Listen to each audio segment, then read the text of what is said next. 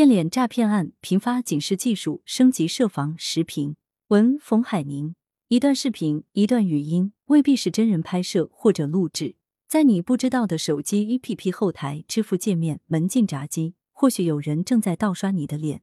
去年以来，多地发生变脸诈骗案。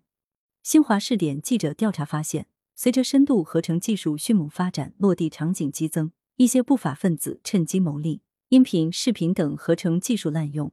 对人脸、声纹、指纹等个人敏感信息保护形成挑战。四月十四日，《经济参考报》：人脸识别如今已成为一种广泛应用的生物识别技术。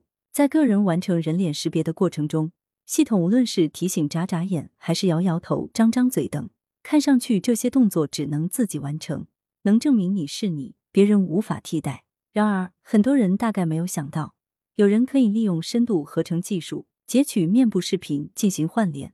模拟动态人物，做出一系列极为逼真的表情，进而实施诈骗。报道显示，浙江温州、安徽合肥以及江苏、河南等地均发生了变脸诈骗案件，受害者遭受了经济损失，而嫌疑人储存了大量的人脸、声音等信息，用于合成诈骗。而且，网上还有商家叫卖合成软件的教程，这为那些低端诈骗分子提供了自学成才、掌握变脸操作、实施诈骗的机会。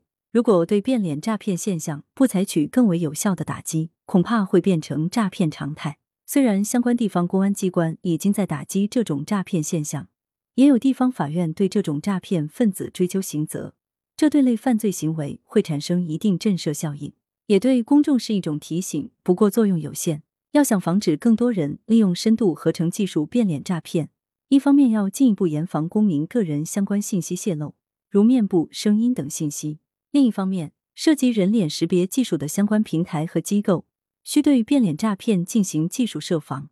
诈骗分子实施变脸的一个前提是要有相关素材或物料。在短视频时代，不少人通过录制短视频来展示自己，争取粉丝，这就给某些人获取人脸、声音等信息提供了机会。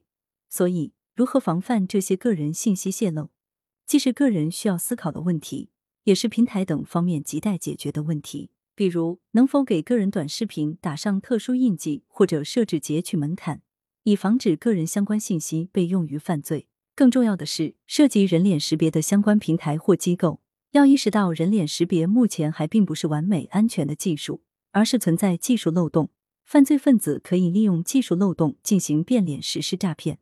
因此，人脸识别设计机构应当针对变脸诈骗案频发的问题，采取相应措施，譬如。能否增加人脸识别复杂性，以增加变脸难度，或者在人脸识别之外增加辅助性识别手段进行印证，值得思考。作为人脸识别具体实施机构，不能把所有希望寄托在技术系统，或者说不要太相信这种识别技术。在技术识别之后，还应该加强人工审核。也就是说，只有人脸识别设计机构和实施机构采取相应技术性设防手段，才有望防止变脸诈骗分子钻漏洞。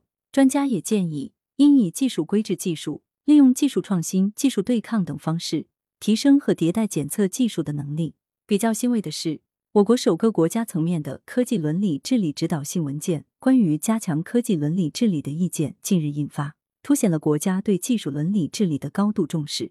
在今年最高法工作报告中，包括人脸安全在内的个人信息安全等多次被提及。只有形成多方共治局面。我们才能战胜变脸防范诈骗。